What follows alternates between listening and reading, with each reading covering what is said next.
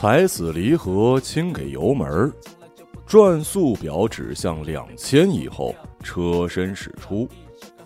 活塞飞转，见缝插针，争分夺秒，燃烧运行，却要急停在红灯前。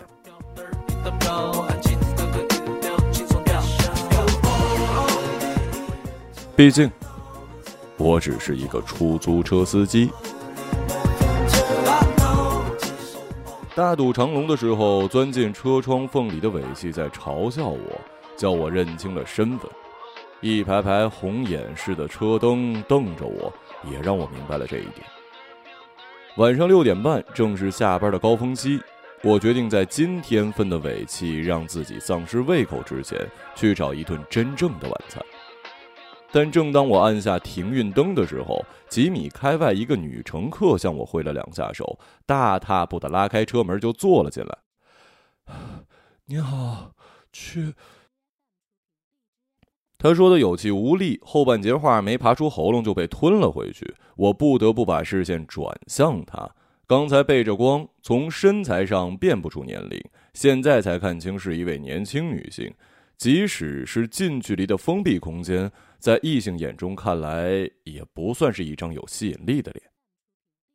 血统纯正的蒙古人长相，圆形的颅骨，宽阔的下颚，内眦皮的眼睛，面部起伏缓和。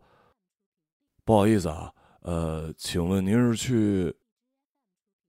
我一边放开手刹车，一边询问。他下垂的眼皮抬起一点，对焦到我脸上，眼睛里闪过一丝欣喜又害羞的光。这种光亮我再熟悉不过，因为相貌的关系，常常能给身边的女性带来亢奋的情绪。啊，去那个呃玛利亚整形美容呃整形美容医院。他慌张的提高声音，大脑皮质刺激肾上腺素，使得皮下毛细血管扩张，他的面部充血。玛利亚。玛利亚，我在手机导航里搜索，手指一行行的滑动屏幕选项：玛利亚妇科医院、玛利亚月子会所、玛利亚儿童中心、玛利亚整形美容。玛利亚可真够忙的。车身回驶中间车道时，乘客的手机铃响了，一阵稀稀疏疏的包内翻找之后，手机终于被捞了出来，接听。喂，妈妈，嗯，我在车上啦，哦，就是今天呀，嗯，马上就去啦，我想好了，嗯，早就考虑清楚了，没多少钱的，呃，这家正在搞活动，满一万可以减两千的。他用南方口音的方言说话时，音阶会不自觉的提高，语速也跟着跳跃。哎呀，不会有问题的啦，嗯，你都是在哪边看的新闻啊？当然有影响啦！马上要找工作了，长相很重要的吧？什么叫我爱慕虚荣啊？什么叫我作嘛？我不作，难道以后还要继续这样过日子吗？你不懂我，你哪里会懂啊？你都不晓得我之前过的是什么日子。对，我就是要换一张脸，换了脸我才有力气继续活。随便你吧，我无所谓的。钱我会还给你的。对，我不后悔。电话好像被那头的妈妈突然挂断，车内拥挤的音波一下子散开，发动机有节奏的运转声逐渐清晰。我假装自己是三不猴，正视前方继续行驶，偶尔瞄一眼车前镜，身边的客人对着黑屏发了会儿呆，又开始勾着身子在包里翻来翻去，一无所获之后，闷声问：“不好意思。”请问车上有纸巾吗？听他的声音，应该是多余的眼泪通过了鼻泪管进入到了鼻腔。啊，哎，有有有。我把纸巾盒递过去，这个时候再不开口就太尴尬了。老人家对微整形什么的总是有点难以接受的。也不算是微整形了。他的头发滑下来遮住半边脸，只露出一点塌塌的鼻尖儿，脸型、眼睛。眉弓、鼻子，我都要重塑一下的。人类八卦的天性促使我通过后视镜又看了他一眼血统纯正的蒙古人长相，圆形颅骨、宽阔的下颚，面部起伏缓和。换句话来说，大饼脸、宽下巴、单眼皮儿、鼻子低，面部不立体。千万年前，蒙古人种为了对抗寒冷气候进化出的长相，却在更寒冷的社会审美之下战战兢兢。哦，重塑一下啊。我有一个特别的谈话技巧，不想费心聊天重复他们说话内容的最后几个字，就会被认为在认真倾听。人类比想象中容易满足，但有时候欲望又多的可怕。你对整容塑形什么有了解吗？他的语气突然轻快起来，好像被照进美好未来的亮光里了。哦，我不该问你的，一个出租车司机懂什么呢？我看了他一眼，没说话。啊，对不起，对不起啊，我我我我不是那个意思。我是说，一个男生又整天开车，应该对这种话题不怎么了解的。他面部的皮下毛细血管又开始充血。这时车已行驶过拥堵路段，前方很长一段都是通畅。我踩下油门，继续他开始的话题。呃，局部麻醉。去除肌肉跟眶内脂肪，重点在于控制刀切深度，避免伤到血管。啊，这是双眼皮手术，又叫做眼睑重建术。我打开左转向灯，哒哒哒，转向灯的声响像是在警告。切开鼻小柱的皮肤，用剪刀伸进去，贴近鼻骨，剥离腔隙，为了放置假体。如果灭菌不严格，后期感染，填充物有可能坏死脱出。一个急转弯，这是隆鼻术，必须全身麻醉，半麻会被吓死。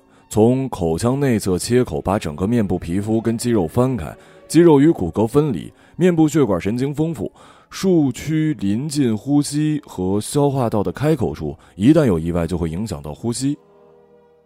车在红灯亮起前最后几秒，我踩下油门，以最高限速通过。这是削骨。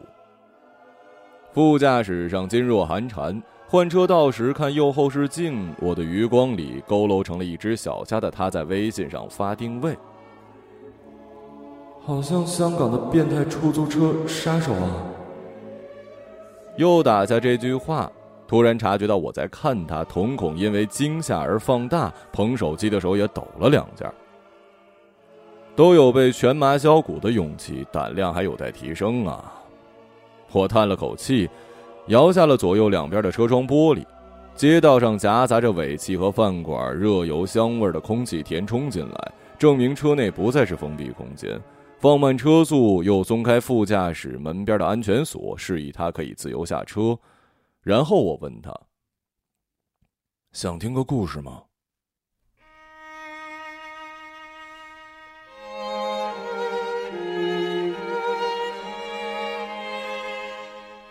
在通常印象里，春天万物初始，秋天萧瑟凋零。但世界上有一个地方，秋天是例外的。学校的秋季新生入学。踏进京华医科大学的拱形校门，我觉得浑身细胞重生了一遍。这是全国最顶尖的医学院，爆出金字招牌时得到的惊叹艳羡，都是给校内年轻人的无形勋章。但最好的勋章是年轻的身体跟头脑聚集在一起，就像是天堂。我此刻正置身在天堂里。阳光的金色碎片从绿叶间穿过来，亲吻着一批批自信饱满的额头，在他们的帆布鞋和牛仔裤上闪闪发光。你还年轻，你只有十八岁。我对自己说，听起来如同打了鸡血的励志青年。我的作息习惯也是相当励志的，像一颗离群所居的星球。开学以来，日复一日运行在寝室、教室、图书馆三点一线的固定轨道。人类群居的本能来自于远古时期对野兽和灾难的恐惧，但对我来说，不由分说就闯入我的私人空间的人类几乎跟野兽无异。栗子，就是这样的一只小兽。哎，张亚伦。我在图书馆翻看一本盖伦传记，他不知何时凑近身边，一只肉鼓鼓的圆脸压在两条细胳膊上，黑亮的瞳孔像是一只美国短猫。赵同学，你来参加脱口秀社团吧？不容置疑的口气，好像啪一下给这件事盖了章。不参加。我翻了一页书，算是逐客令。不参加，为什么呀？他歪着脑袋，一双猫眼一眨不眨盯着我，看起来绝不接受任何敷衍的理由。这，嗯，呃，因为我不喜欢听自己的声音。这倒是实话，声音对我来说是一件危险的事儿，言多必失，也许并不是危言耸听。这样啊，你的声音跟你的脸相比，确实过于成熟了。所以脱口秀这种事儿真的不行。我苦笑着说，心里暗自奇怪，为什么没有被冒犯的感觉。再看了他一眼，我就明白了：圆脸、圆眼睛，五官位置整体偏下，身形瘦小，手臂细到好像是一用力就会被折断，胸脯平坦，完全没有吸引视线的女性脂肪，但是脸上却圆滚滚的，胶原蛋白饱满的像是一颗带着绒毛和露水的水蜜桃。粒子的外形恰好延续了人类生长初期的幼态化特征，而对于婴幼儿面部不自觉的关注和亲昵，又是人类最深层的基因偏好。如果说少年老成背后是童年艰辛，栗子的长相则表明他一直备受呵护。要不这样吧，你看起来还蛮有想法的，写脱口秀的稿子也挺合适的。稿子。我还没理解他的用意，一如既往的反复对方的最后几个字。对，稿子底稿有点小想法才行，你来写，我来讲，你觉得怎么样啊？我觉得吧，医学院的学生不用参加什么脱口秀社团的。我第三次拒绝他。你现在看的这本书。如果是一般人，比如我，可能在第一次被拒绝时就放弃。但是栗子显然和我不是同类。你现在看的这本书讲的是盖伦吧？帕加马的盖伦，罗马首席医学家，十八岁时开始学医，先外科再内科，喜欢在直布罗陀猿身上做解剖实验。据说写了五百本医学著作，却悲催的大部分毁于一场火灾。真正出名的是在罗马广场上的辩论跟演讲，因为逻辑和言辞都稳准狠，名声大噪。他的声音让我想起了一句词：“大珠小珠落玉盘。”嗯，好吧。我点点头，对面前盖伦通笑了起来。栗子脸上露出欣喜又害羞的光。你是一个好看的男孩子。盖伦后来跟我说：“其实我没有被盖伦的故事说服，只是在听栗子放嘴炮时，突然冒出了一个恶作剧般的念头：如果我的台词借助这样一个年轻女生的外壳去讲，会是一种什么样的感觉？感觉格外新奇。我的脱口秀组合可以说是非常成功。栗子虽然身形瘦小，站在台上却像是一只耀眼的小灯泡。”犹如稚童般的面庞，说出超越年龄的话语，更是让人耳目一新。女性费尽心思的装扮和保持年轻，却只是在与地心引力和自然规律徒劳的对抗，最后大家都是会输的。这简直是边际效应递减最明显的一项投资。我的男朋友对我说：“恋爱是一种荷尔蒙分泌出来的狂躁状态，跟精神病没什么太大区别，只不过精神病可能伴随一生。”恋爱的毛病嘛，嘿嘿，得过之后就免疫了。拜托，买买买，真的能让你变成女王吗？集齐各色唇膏就能召唤出神龙吗？口红的保质期在开罐之后只有两年，所以你把自己全套口红用完得一百年。然而商家呢，他们又编出你值得拥有我消费故我在的噱头来忽悠你的钱包，简直就是人类历史上一种欺骗跟掠夺。什么叫做无用的知识啊？作为医学生，我们都知道，做完隆鼻手术之后，恢复期不能挖鼻孔，否则会影响手术效果变丑。但是，一般人也知道，挖鼻孔的习惯会让正常的鼻孔变大，结果也是变丑。但是，所有人只要是个人类，都没法戒掉挖鼻孔的诱惑呀。每次脱口秀的最后，栗子的结束语都是：“人生犹如一场谎言，然而这并不是一件坏事。”这是我第一次写底稿时加上的原台词，来自某国外短剧。在那幕短剧里，女孩收养来的黑猫在某天清晨阳光降临时，突然变成了一个秃头大叔。虽然还完全是猫的喜好跟心理，但是女孩对他却只有憎恶，而非是疼爱。剧名是《苍井优和四个谎言》。栗子第五十次表演完这个桥段，下场找我聊天时说：“你倒是挺像那只黑猫大叔的相反版。”剧里的大叔外表猫咪的心，你是外表美少年大叔的内心戏。说真的，你的心理年龄得有多大呀？三十啊？虽然被你发现了真相啊。那么，请问大叔，你上一次谈恋爱是什么时候啊？呃，大约十年前吧。栗子被我的话逗得咯咯直笑，像一只吃到鱼的美国短猫。笑着笑着，视线里栗子的脸庞凑近过来，背对着舞台的灯光，她脸上的绒毛似乎也染上了一层光晕。一股温柔的热气抚摸过我的脸颊，背上的鸡皮疙瘩跟着过电般的竞相起舞。我四肢僵硬，嗓子干渴，但如果不咽口水，它们就自己流出来了。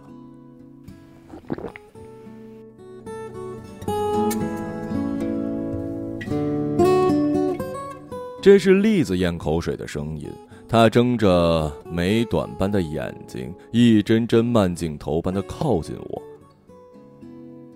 别过来！大脑皮层负责理智的髓质在警告着。抱住他！肾上腺素跟多巴胺却把我的身体往前推。我们的唇部相碰时，栗子闭上了眼，睫毛轻轻扫过我的眼皮。也许是催产素的分泌，我在炫目中有了一点感动跟鼻酸。周围社团的年轻人在一旁起哄、鼓掌、吹口哨。之前早有传闻我们会是一对儿，现在众人都为自己的八卦跟猜测被证实而沾沾自喜。于是，在舞台灯光光晕和周围欢呼的声浪包围中，我仿佛坐在一列高速行驶的列车，穿越黑色山洞，冲向光亮处，却发现脱离了原来的轨道。其实只想安安静静毕业的呀。我在心里苦笑，却不由自主地抱紧了栗子小骨架的身体。爱情是短暂的荷尔蒙分泌。通过多巴胺的奖励，促使两个独立个体纠缠在一起。中世纪人口的平均寿命只有不到四十岁，而今天城市人平均可以活到七十五岁。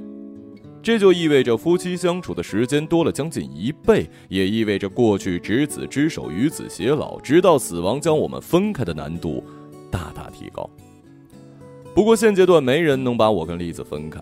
像大部分的校园情侣一样，我们像是连体巨婴，总是同时出现。一颗孤独的行星有了它的伙伴，现在是两颗行星在固定的轨道上日夜并行。栗子有毒啊！跟这种突破次元的女生在一起太久了，思维也会被她带偏。带偏？我其实继续交流的意愿并不强烈，故伎重演，重复最后几个字。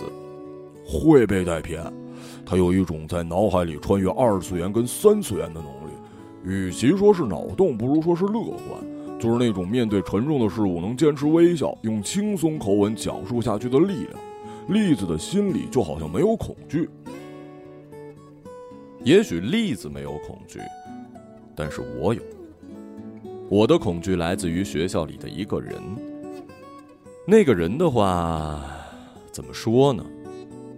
如果人类有天敌的话，用天敌来形容比较合适。小偷的天敌是警察，走私者的天敌是海关，我的天敌就是他。我们学校临床医学院的院长。此人身形高瘦，像一只螳螂。平日里喜欢瞪大眼睛，在学院里巡视害虫。不过螳螂只是高举前肢，他则喜欢反剪双手踱步。除此之外，他还以监考抓作弊学生、给不合格者挂科，并开除害虫出校而闻名。学院开学典礼的新生自我介绍环节。听到我报出名字的第一时间，他伸长脖子扶了扶眼镜，难以置信的表情，好像是见到了鬼。几天后，在学校楼的过道里，他拦住我：“你叫赵亚伦？你是不是有一个哥哥叫赵亚杰？之前在我们学校读书啊？”“是的，他也是您门下弟子，不过托您的福，没能毕业。我绝对不会允许作弊这种谎言。”不过，你哥退学之后还好吗？我哥他因为意外去世了。我捏紧拳头，直盯盯看着他的眼睛。院长震惊于我的回答，叠声对不起，看来不是故意刺激我。说了几句安抚的话，又拍拍我的肩，反剪着手，迈着螳螂步离开，背影看起来极其危险。还好他的课都是选修，于是我全都尽量的错过。但在某天傍晚跟栗子牵手游荡操场时，我感觉到来自左半边脸火辣辣的凝视，转过头发现是院长大人的怒目，隔着二十公分擦肩而过的距离，我几乎能听到他牙根咬的咯吱作响。爸爸！身边的栗子惊呼，院长转向自己的女儿。眼神、嘴角瞬间露出了掩不住的温柔。他朝栗子点点头，又冷冷的剜了我一眼，一如既往，双手背后朝反方向夺去。对不起啊，我跟你撒了谎。我爸他其实是院长，为了避嫌，这事我一直瞒着大家来着。最坏的一种可能性落在了我的头上，我却无从选择。人生犹如一场谎言，我苦笑着用那句台词来安慰栗子，握紧他的手，走出一段距离，转过身，发现栗子他爸还在用灼灼的目光盯着我。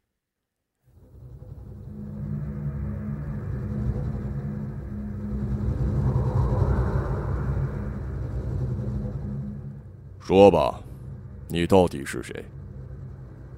我是在晚自习时被栗子爸爸临床医学院院长叫到教研组办公室的，因为是课外时间，整个办公室除了我跟他空无一人。惨白的日光灯一排排照下来，在他眼眶下投下了一圈黑色的阴影。所有的父亲在发现女儿恋爱时都会紧张，也会有父亲对毛头小伙子进行警告或者是盘问，说一些诸如“辜负他就要尝尝我的拳头滋味”的宣告。但一上来就问你到底是谁的，还真不多。叔叔您好，我们之前见过面，我叫赵亚伦，是栗子的朋友。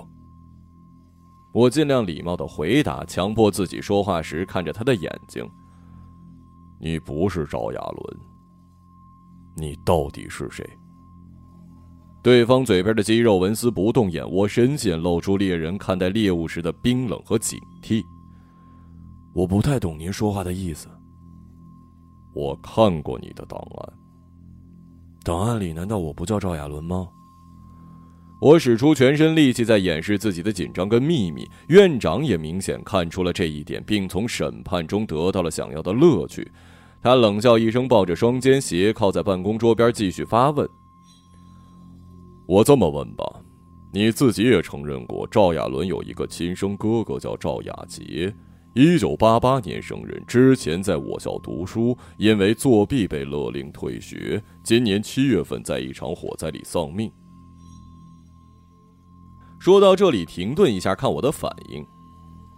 是的，我哥哥在老家探望我的时候。当晚家里突然发生火灾，我醒得及时跑出来，他被困在了里面。火灾确实不假，但死的不是你哥，是你吧？我还是不懂您的意思。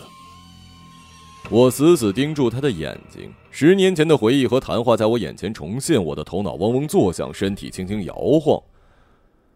你还有话说吗？没有了。求你也不会有用。你说过，我必须得退学了。是的，我也很同情你，但是作弊这种行径，我校从来不能容忍。对你例外，就是对别人的不公平。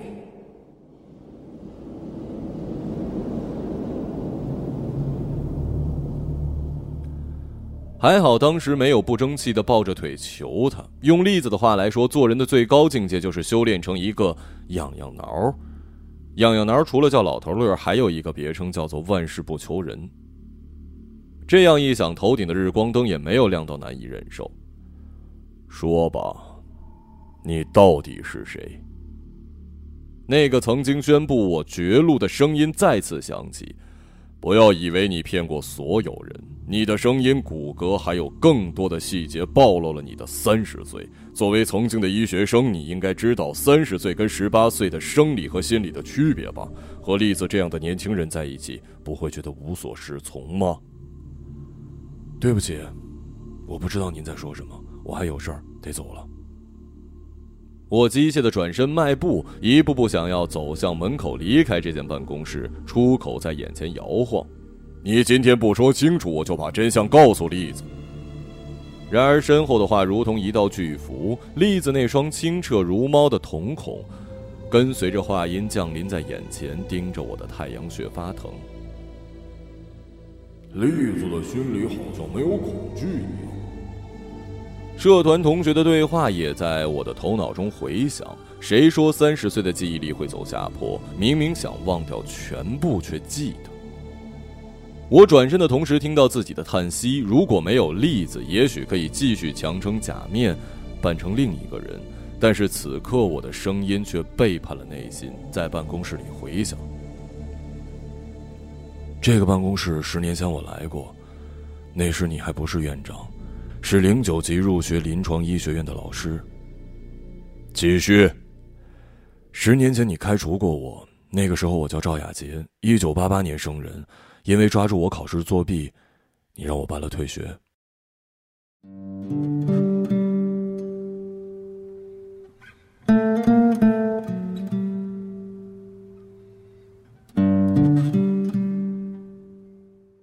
退学以后的日子，像是歌曲唱到一半突然调成了静音，或者是石径鸟头林里，白茫茫的大地，真干净。但是我没时间遁入空门，或者跟自己过不去。我的家庭还处在马斯洛金字塔需求的最底层，面对突发事件时，第一反应是如何继续生存。父母当即决定由我来照顾八岁的弟弟，腾出他们去南方打工，就像村里其他进城务工的青壮年一样。我们家的一间小砖房盖在小坡上，远处望去是绿村中黑黑的一个小点儿。弟弟跟我就在这个小黑点里生活，每天的愿望是跨出黑点的半径。等到弟弟在城里读初中时，我就在城里打零工，后来开出租车养活他。弟弟小我十岁，比我聪明。我二十八岁那年，他被京华医科大学提前优录。其实有几所学校都给了他录取通知，但他选择了我曾经的学校，曾经的学院。我要帮你完成魏静的心愿。他对我挤眉弄眼。那个时候的他，其实已经被确诊是胰腺癌晚期，医生诊断他最长只有半年的时间。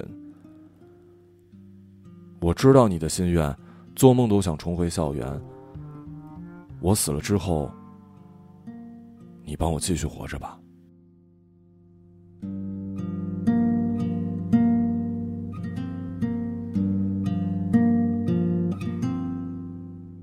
虽然我要死了，不过我的死给了你一次新生，也算值得，对吧？想到这个我就开心了。他这样劝我，我想起自己在开出租车时看到过太多的面孔，以至于最后连自己的面孔也看不清了。我被他说服了。他陪我到整形医院，要求医生按照他的样子给我做手术。我跟他的轮廓挺像，所以手术本身并不复杂，调整了眉弓、眼睛、唇形，加上这些年我开出租的皮肤日晒过度提前的老化，于是注射了玻尿酸，又做了面部提拉。褪去脸上手术纱布时，我看到镜子里自己换了一张十八岁的脸。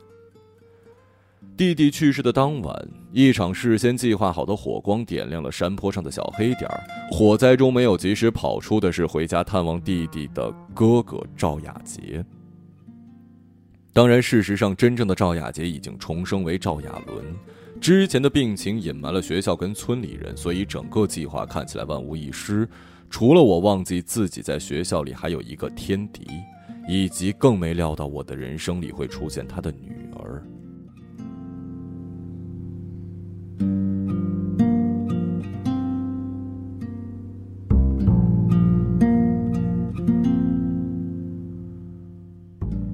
我想，我已经把事情说清楚了。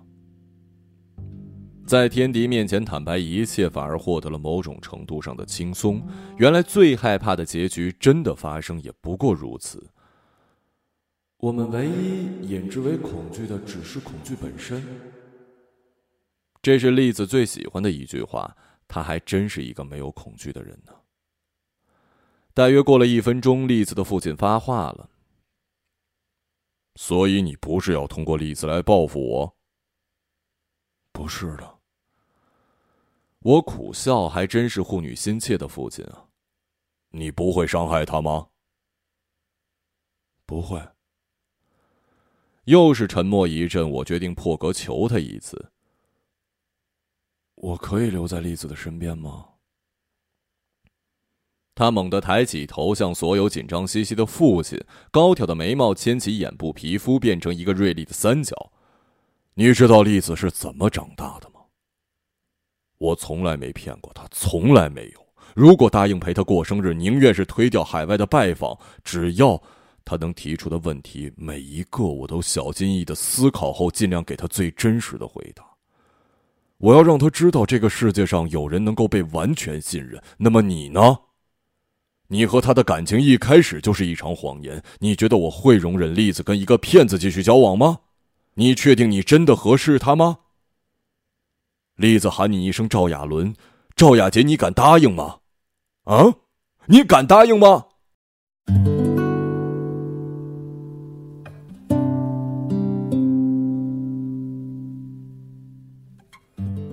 我从来没想过栗子爸爸提出的这个问题，但是在那一瞬间，突然想起小时候看过的《西游记》，孙悟空高举照妖镜，尖声叫道：“呆！”妖怪，我叫你的名字，你敢答应吗？栗子，果然有毒啊！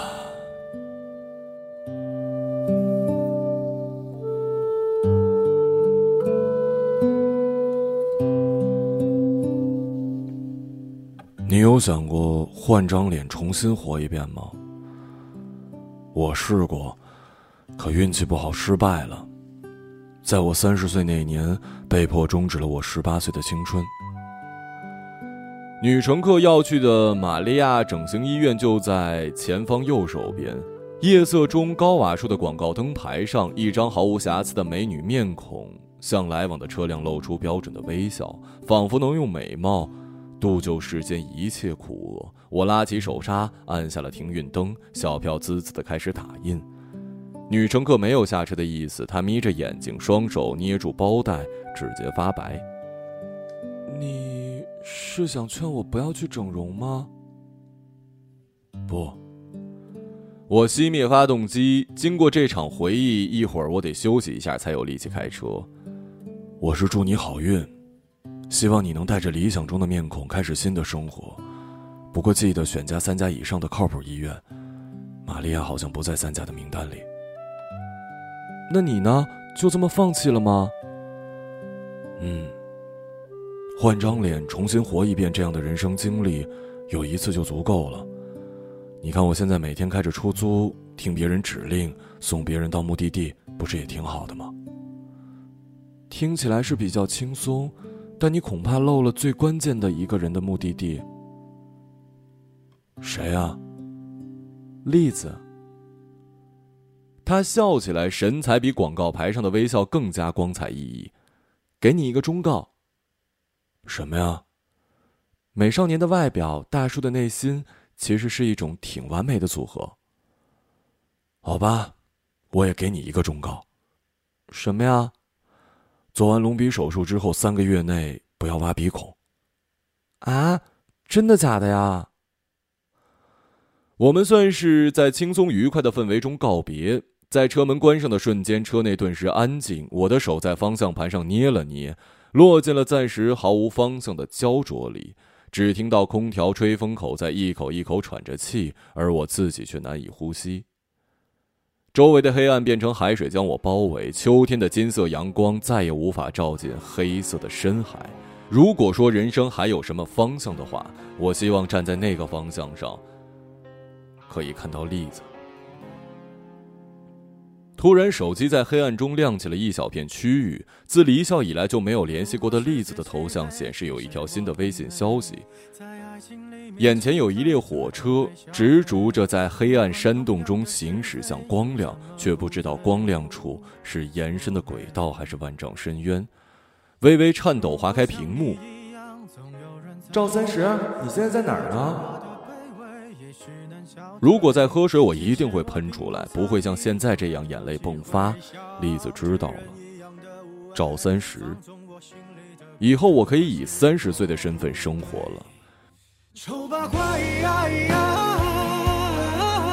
能否别把灯打开？我要的爱。我想第一秒内回复栗子，就像抱紧他，及时回答他的每一个奇怪问题，但是手指却在屏幕键盘上方犹豫。栗子，我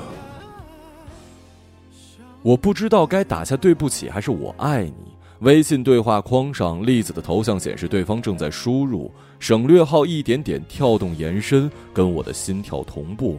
字节停止又亮起，我知道那是栗子把打出的话在发送前又删掉重打。我等待着，直到屏幕处在待机状态暗掉之后，心也无限下沉，像是一个溺水者用尽全身力气放弃挣扎，而头顶的光线逐渐被海水吞噬。然后是一条跳出屏幕上的新消息，将他猛然向上拉出了海平面。人生犹如一场谎言。然而，这并不是一件坏事。丑八怪，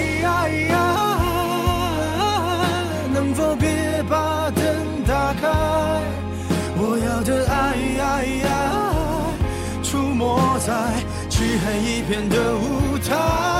丑八怪，在这暧昧的时代。我的存在，不意外。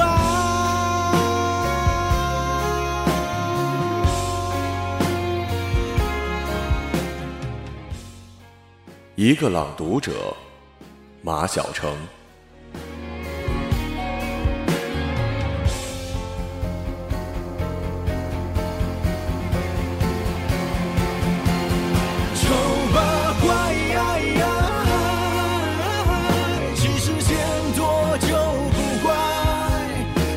去爱，用力踩那不堪一击的洁白。